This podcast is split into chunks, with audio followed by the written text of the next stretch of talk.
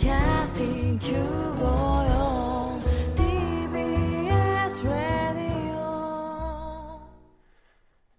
TBS ラジオ、ポッドキャスティングをお聞きの皆さん、こんにちは。安住紳一郎の日曜天国、アシスタントディレクターの広重隆です。日天のポッドキャスティング、今日は198回目です。日曜朝10時からの本放送と合わせて、ぜひお楽しみください。それでは、5月29日放送分、安住紳一郎の日曜天国、番組開始から10時25分までの放送をお聞きください。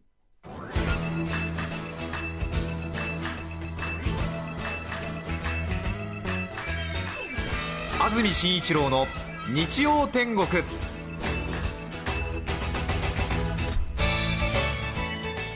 おはようございます。5月29日日曜日朝10時になりました。安住紳一郎です。おはようございます。中澤由美子です。皆さんはどんな日曜日の朝をお迎えでしょうか。さて関東地方今日は雨の日曜日になりました。台風が近づいていますのでええ。かなり強い勢いで雨が降っていますね。ですね。現在の台風の状況ですが強い勢力を持った台風2号現在鹿児島県の屋久島に接近しています。この後は時速50キロの速さ。ずいぶん速いですね。時速50キロの速さで北東に進み今夜には今日の夜には四国沖の海上に進む予想です。関東では今日の昼から明日の朝月曜の朝にかけてが大雨のピークとなる見込みのようです。さらに場所によっては雷も鳴り1時間に60ミリ前後の非常に激しい雨の降る恐れがあります。地震などで地盤の緩くなっているところがありますので土砂災害や河川の増水に警戒が必要です。十分お気をつけください。そして気温は今スタジオになります赤坂で18度ですからほぼこのくらいの気温で1日ということですね。そうですね、風も随分流行ってるみたいですね。あ今流行ってる風は随分と風の時期が長く続くみたいで、ええ1ヶ月ぐらいあ声が戻らなかったり、咳が出たりというような風邪のようですけれどもね。ね私もしばらく鼻声治りませんでしたね。ああそうですあと鼻水がねものすごく出てましたけれども、ええようやく4日くらい前からはい。調子が良くなってまいりましたけれども。そうですか。はい。十分皆さんも体調などにはお気をつけいただきたいと思います。はい。さて中澤さんは先週番組でお話ありましたけれども、はい弟殿の結婚式で はい。ハワイ島へそうそうそう。行かれたんですね。あのはいオアフ島に。オアフ島に。はい、行ってまいりました。いかがでしたか？えっ、とですねあのまあ時差があありますので、えあのえ8時間くらいあるんですか？そうですよね、ええ。だから向こうで全然早起きができませんで、ええ。はい、1週間毎日昼頃起き出すという、ええ。1週間行ってたんですか、あまあまあ5泊ですね。5泊、はいはい。じゃあ戻ってきたのがつい昨日。昨日です。はあ、はいそうなんです。のんびりしまして、ええ。はい。あの観光とかはい。いつもショッピングとかびっしり入れるタイプなんですけれど、ええまあ、子供がいるしはい。あの夫はいなくて私と子供の2人旅だったんであんまりこう機動力もなく、はあ。はい、のんびりしてきましたのでええ。元気満々です、ああそうですか、はい。はい、観光にはどちらに行かれたんですか？あ観光はあのノースショアという、ええ。北の方の,、はい。あのサーファーの聖地という、ええ。はい、ところに行ってウミガメを見れたらいいなと思って、ははいい行きました。それからそこにあの日曜天国をすごいよく聞いてくださるリスナーの方がえいるということが分かっていましたので、えはい。そこにもお尋ね申し上げてきました。ハワイに住んでるはい、日曜天国を聞いている、はい、すごくよく聞いてくださっているはあ、はい。優子さんのところに行ってきました。そうですか、はい。よくねメッセージくださいますよね、そうですね。はいあの安住さんにくれぐれもよろしくと、はあ。はい、おっしゃってなんだかお土産をもらいに行ったようなええ。すごくたくさんお土産もいただいて。お預かりしてきました。あの方はもともとはい。千葉かどっかにお住まいで、えっと東京ですか？ね。そうです。下町の方に下町の方にはい、お住まいで。おお生まれで、はい、その後ご商売の関係でハワイにはい、移り住み、松本シェイブアイスという有名はい。なアイスクリームショップそうですね。でお仕事をされているんですね。はあそうですよね、えーはい、ええ。そうでしたね。それでわざわざ松本シェーブアイス、寄りまして、はあはい。まあね観光地ですからね。そうですね。すはあ。ごく大混雑でした、よ。そしてそこでそのはい。優子さんを訪ねていき、はい連絡はしてあったんですか？あのなんとなく今週行くということは、はい、この間優子さんのメッセージを紹介したので、えあのこのパンダでノーダートのハガキに書いてお送りしておいたので、はご存知だったと思うんですけれど、ええ。はい、その日行くっていうのは言ってなくて、はい。びっくりされてまして、ええ。はい、あの綺麗な方なんですけど、はい。写真を撮るにあたってあ私ちょっとメイク直ししてくるとか言って、ええ。あの裏に消えて戻ってきてというような形でした。ええ。はい。突然松本シェーブアイス、アイス屋さんですか、はいはい、はい、観光地のお土産屋さんだと思いますけどもそこに行って行きまして。優子さんいらっしゃいますか？ということにして、そして私が中澤ですという感じになったんですか？そうなんですそうなんです、はい、不思議な感じですねリスナーの方とお会いするっていうのは。ああそうはい嬉しですか,、かったです。なるほど、はいそうです安住さんによかろしくと。いえいえ、はい。深澤さんがそういうことをやるとねなんかあれじゃないですか、なんか私がサービス精神が足りないみたいそんななことないですよ。ことになりはしませんか？名代として行ったわけですから。いやーなんか そういう休日返上で何かこう仕事のために奔走している私的なアピールですか。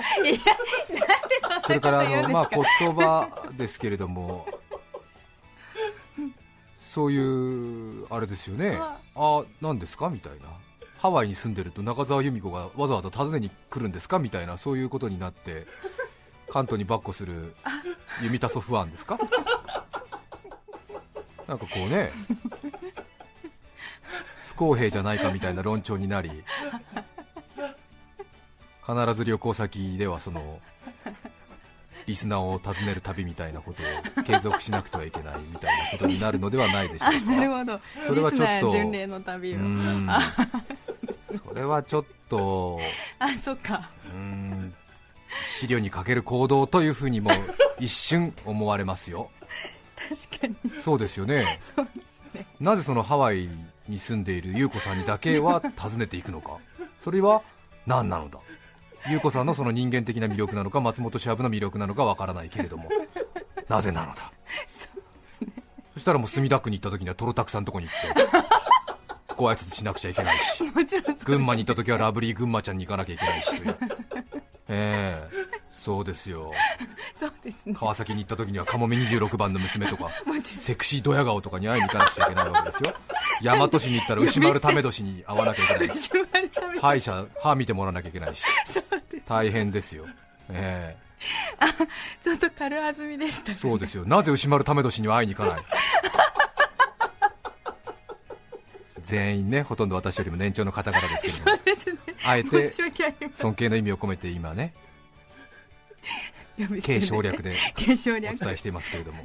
なぜ牛丸為年に会わない？千葉県鎌ヶ谷に行ったらねえアホウドリさんに会いに行かなきゃいけない ですよね。大変ですよ、ええ。本当だ。あどうしよう。そうです。長野に行ったらねえリンゴ農家婿養し。そうですね。富山？あ富山ですか。そう失礼しました、はい。えそうですね。えいろいろありますよ、あうっかりと。ええ。これはまずいですよ。不公平ということになりますよ。しばらくハードスケジュールになりますね。そうですね。続けできるだけ頑張りたいと思います。そうですよ、お願いしますよ でもあの良かったです。あのメインは弟のはい結婚式で、はい。んはい。はい、頼りないあの弟があのこんなにあの成長したかと思って泣けてきました。結婚式はどういうプログラムだったんですか？ああのあのチャペルみたいなところで、はい。あの2人が入場してあのええ。神父さんのお言葉があってっていうあの運びだったんですけれど、え新郎新婦の前に花を巻きながら登場するのをえはい。私の娘がその大役を仰せつかりまして、はい。フラワーシャワーみフラワーガールっていう。あフラワーガールはいはい。失礼しました。あとリングガールリングも持って入るっていう、ええ。はい、なのでそれを成功させるために奔走しましたね、うん。はい。出席者は何人くらいいらっしゃったんですか？そうですね。両家合わせても20人。ぐらい20人くらいではい。いいですねね。いやー本当に。はい。頼りなかったんですよ、ええ。うちの弟は5昔から。歳年下ですか？5歳年下で、えはい。無口っぽいし。はい。はい。いいんですか？こんな話で。いいですすいません。はい。あの空手とか剣道とか、はい。水泳とか部活に入ってはすぐ苦しくなるとやめるっていう、いやはい、タイプだったんですけど、えはい。えでもなんか、はい、大丈夫かなと思ってたけど今回は、はいなんか、堂々と凛々しく、えーなんとなくあの、え出列席者にも挨拶をするのええ。も過不足なく、うん。はい、配慮も見えて、はい。はい、よかったですし、えあのあ私いい兄弟で育ったんだなって改めて思いました。いい弟に恵まれたなということですか、はいああはい。そうですか。ねねえそうでしょうね、い、い弟さんだと思いますよ。えそれしか知らないけど。ですよね。はい。いいですよ。すいません。はい。はい。あの私ハワイとかの教会での結婚式って出たことないものですから、ええそうですよね。プログラムはどういうふうに進行していくんですか？うんもう同じですね日本と大体。へえ。ででも着席してるわけじゃないですよね。着席して着席して。はい小さなチャペルがあって小さな教会で。海の見える。はいそして結婚行進曲かなんかがオルガンで奏でられて。あそうです。現地のハープ奏者みたいなのがしてくれたりなんか方が。であのハワイアンな歌が流れる中、ええ。入ってきてみたいな感じですね。はあ。はい。でその後青い海の見える外に出てみんなでええ。花を投げたり、はい。あの写真を撮ったりっていう、はい。あのもう向こうは年間数百件さはい。いているので、ええ。大変慣れている感じで、はあ。はい、つつがなく進みます。それで外のその海の見えるところでのなんか写真を撮ったり、はい。ちょっとこう談笑したりする感じの後はなあとは、ええ。あのまあ、披露宴という感じでえあのバンケットルームみたいなところに行ってえ宴会場みたいなのがあるわけですね。そこで一応あの日本の披露宴のようにフルコースみたいのをみんなにいただきながら、はあはい、おしゃべりする感じでしたね。それは一つのテーブルで。そうです。一つのテーブルで20人がはい。ガッと。ガッと。はい長テーブルに座って長テーブルで,、はい。で誕生石のところに新郎新婦が座そうですってそうです。で両家両サイドみたいなことになりまして、そうですね。はそうです。でお開きのタイミングとかは誰が決めるのかしら？あなんとなくあのお料理が出終わって、はい。でやっぱりビデオとかが流れまして、ええ。あの新郎新婦のちっちゃい時からの写真をつだねたり、えで今回の旅のよあ結婚式の様子のビデオがもうあ荒編集されて出来上がっているはい。DVD も流して、ええ。それでなんとなく終わりな感じになって、へえ。はい、何かこう進行をするような人はいるんですか？はい、現地のスタッフがあやってくれるんですね。ね。日本語で。日本語ですね。へえ。はい。なるほど。ん。新郎新婦のスライドではご覧いただきます。そうですそうです。全くそこはもうジャパニーズワールドですね。あそうなんだ、はいはい。なるほどね、ええ日本語話せる信仰の人がいるんですねそうなんですよ。いつもねそこが疑問なのよあねそうか、ええ。はい。お開きのタイミングとかってねなんか。フィニッシュみたいな。そうですよね、ええ。ええ。そうです、ええ。まあ、いろんなパターンあると思いますけどあそうですか、はい。へえ。あのうちの場合はそんな感じでしたなるほどね。はい、なんか海外でレストランっていうとええそのレストランのウェイターとかにねはい「いつおう!」とか言って言われてなんかあお開きかみたいな感じになるのかなみたいなふうに思ってたんですけどあ 日本人のスタッフがねー。いるんですえね。えそうたくさんいました。へえ話少し元に戻りますけれどもえ松本シェアブアイス？えシェーブアイス。はいかき氷店です。かき氷あはい。シェーブアイスってかき氷屋さんなんだ。そうなんですね、はい。へー。そこにあのすごくレインボーカラーのなんていうんですか？蜜をかけてええ。綺麗になっているっていう、はあはい、でそこは松本さんが経営してるのかしら？そうなんだと思います元は、へええ。それで日本人従業員の方がいらっしゃってその日本人の従業員がはい。なぜか日曜天国を聞いてくださっているそうなんですね。へええ。でその方とはどんな話をされましたか？なんか本当にちょっとね話が繰り返しになっちゃってますけど、いえいえいえ。そうですね。何分ぐらいお話しされたんですか？15分ぐらいは滞在したでしょうか、ね。もうちょっといたかな20分25分。はい。はい。どんな話をしたんですか？なんかねもう深い話にはあのななれずいやええ。もう会えて 嬉しいみたいな。私もなんかいつも聞いてくださって本当にいつもあのメッセージ楽しく読んでいますなんて言って、ねええ。えええそんな感じであのわーっていう間にはい。もうこんな時間ってえええ。いくつぐらいの女性ですか？えー、30代でしょうかね。はい。海外で聞いてくださってるんですね。そうですよね。海外でええ。日本のラジオ聞いてる方ってのは実は意外にもっていうと失礼な話ですがはい。手前ともでやってて多いみたいでやっぱり外国語をずっと聞いている状況の中で、なんとなく圧倒的な日本語を一気に浴びたいみたいな欲求が海外に行くと出ますよあねー。そうですよね、えーちょっと寂しいそうなんというか、ですよね、はい、でテレビなどを取り寄せる手間がめんどくさいので、えラジオなどはインターネットを通じて、はい。まあいろいろな合法、違法、いろいろありますけれども、ええ。そういうようなツールを駆使して簡単に聞くことができるんで、聞いてくださっている方が実は意外に多いということを私もここ数年知りまして。え、え。はあちこちからいただきますよね、本当ですよね、ええロシアとか、うん、中国オーストラリアとか、はい、中国とか。多いですよね、えうーん、そうですか、い。やーそれはそれは。はい。充実した1週間でしたね。えそうですね、はい。私はですねこの1週間、はい。セブンイレブンで700円以上のお買い物をしたものですから、えあのくじを引きまして、そしたらキャンペーン中。なんですよね、ええ。今、ジンのキャンペーンなのかな、ええはい。いろいろコマーシャルも出稿してくださってますけれども、えー700円以上お買い物をすると、レジのお姉ちゃんが、あのー箱を出してきて、この中から1枚くじをどうぞなんて言って、たまにねキャンペーン1年に1遍ぐらいやってるんですけども、はい。えーで引いたらですね、はいはい。えーっと140円のカフェオレが当たりました、えーとても嬉しいです。それ？これです、え 今ですね、ーはい、それが一番大きなイベントでした。あれって一番あの喜ばしい商品は何なんでしょうね。ああ何がトップな商品かわからないんですよね。そうなんですよ。景品はね、ええ公開してないみたいなんですよね、ええでいろいろなんかあのセブンイレブンの商品がね売ってるものがもらえたりするんですけどね。はいそうなんですね、うん。嬉しいですよね当たるとね。当たるとね嬉しいんですよすごく嬉しい。ねでもこれ以上いい商品があるんじゃないかと思ってねちょっと疑心暗鬼になっちゃったりとかして 喜びきれないっていう感じもありつつなんですけれどもね。とりあえず心の中ではやったとは思ってはいるんですけれどもね。思いますよねさて皆さんはどんな1週間だったでしょうか？今日のメッセージテーマはこちらです。運動会の思い出です。最近は秋運動会やるところが多かったようですけども最近は春先が多いみたいですね,、そうなんですよね。春先っていうか今の季節ですね、ええええ。ちょうど昨日あるいは今日運動会という方も多かったようですけれども雨で延期になったっていう方が多いみたいですね。そうなんですね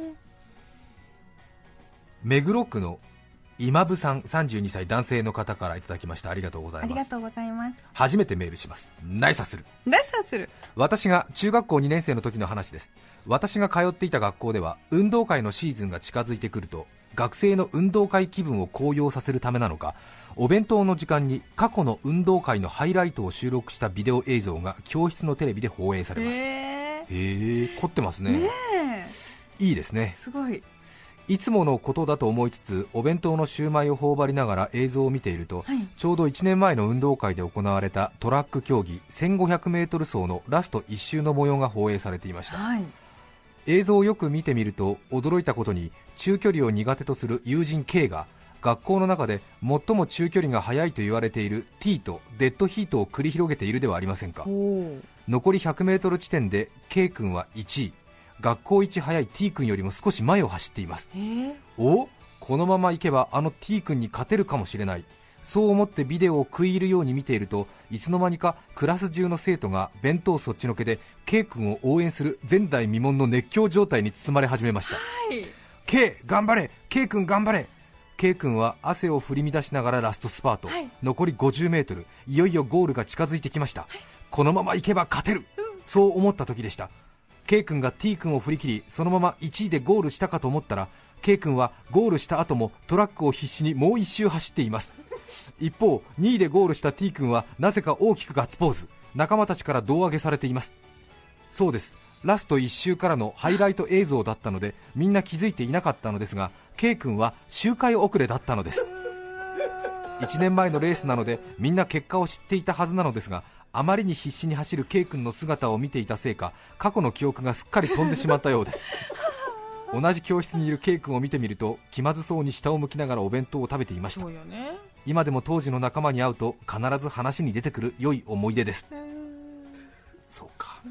ハイライトだからね。そうですね。残り1周突然パッて見せられると周回遅れだったって事実を忘れてしまううんでもその一生懸命走る姿が、うん。はい、みんなのね心にうん残って、でハイライトにも採用されたってことですよねその場面が、そうでしょうねね。きっとね。確かに。はい、こうグラウンド4周ぐらいしてるのを最初から見てるとね、はい。あ彼は周回遅れだからっていう意識がね、えー。ありますけれども、ラスト1周だけハイライトでパッて見せられると、はい。必死に走ってるとね、ちょっとねえー周回遅れだっていう感じにはならないですもんね。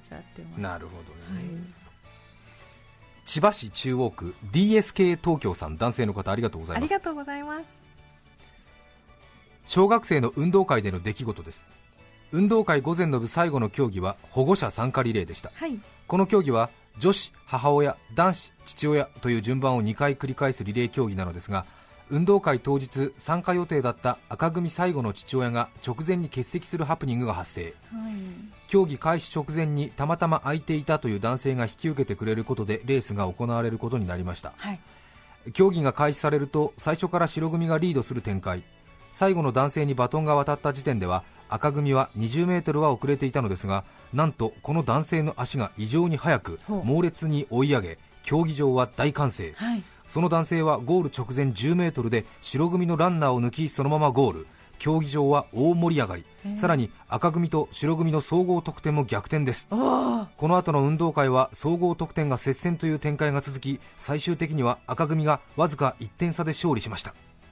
しかし後日あの男性は誰の父親なのかという父兄の問い合わせがあり 調査を行ったところなんと生徒の父親でなかったことが判明、しかも誰だったのかも分からず、結局赤組の勝利が取り消されました。結構厳密なんです結構厳密ですね。今でも運動会を見るとあの盛り上がりは一体何だったんだろう。あの人は一体誰だったんだろうと思い出します。すごいね。面白い。面白いね。面白いですね。はい。保護者参加リレー。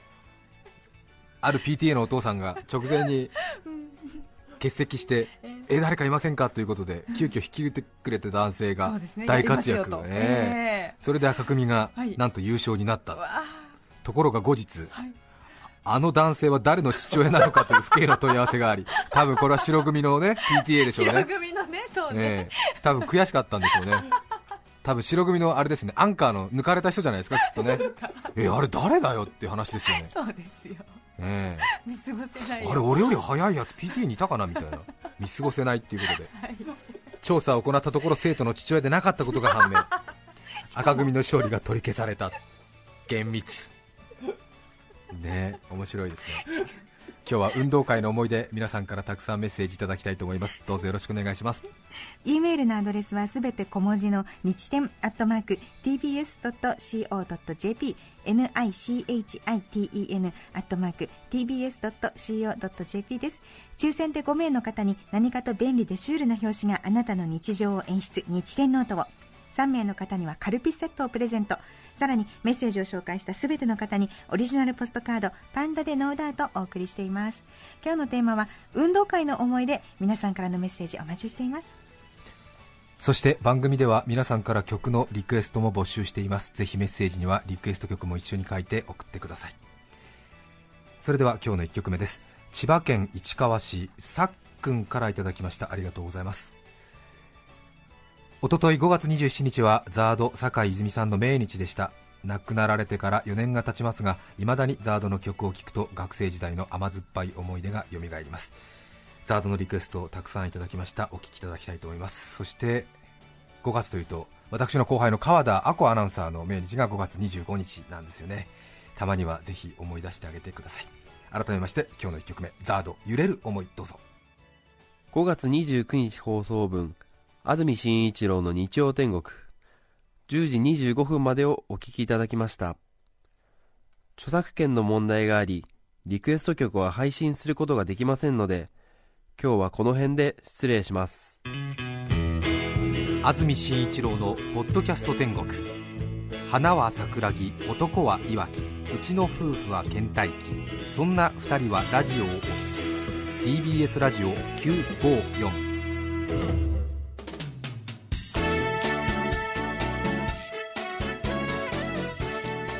さて来週6月5日の安住紳一郎の日曜天国。メッセージテーマは「病院の思い出」ゲストはハンバーガーマニア井上慎吾さんです。それでは来週も日曜朝10時 TBS ラジオ954でお会いしましょう。さようなら。安住紳一郎の「ポッドキャスト天国」これはあくまで試供品皆まで語れぬポッドキャスト。ぜひ本放送を聞きなされ。TBS ラジオ954